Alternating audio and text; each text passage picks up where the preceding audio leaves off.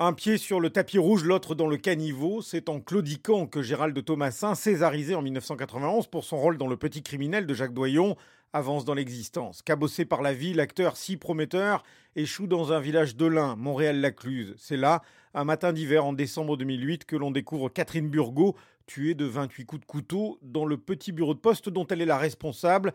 Pour un butin qui n'atteint pas les 3000 euros, un choc terrible pour les habitants.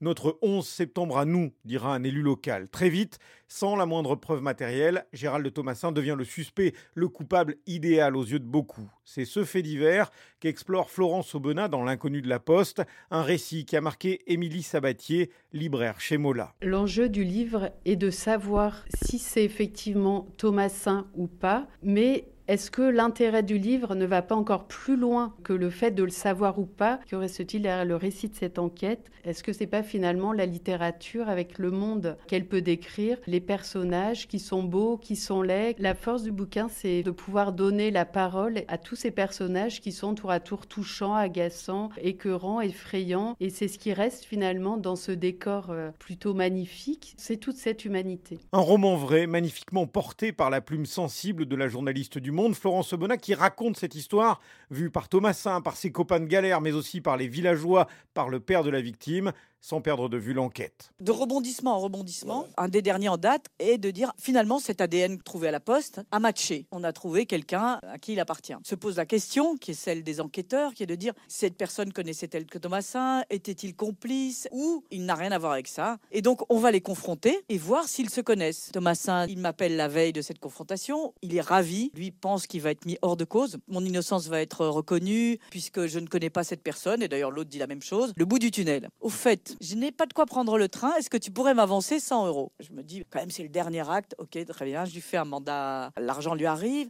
on regarde sur Internet pour voir quel train prendre, et en fait, sur ce trajet de train, il disparaît, et il est toujours porté disparu jusqu'à ce jour. Dans l'inconnu de la Poste, Florence Aubenas n'oublie aucune dimension, ni le volet judiciaire, ni surtout la portée sociale et humaine de ce fait divers.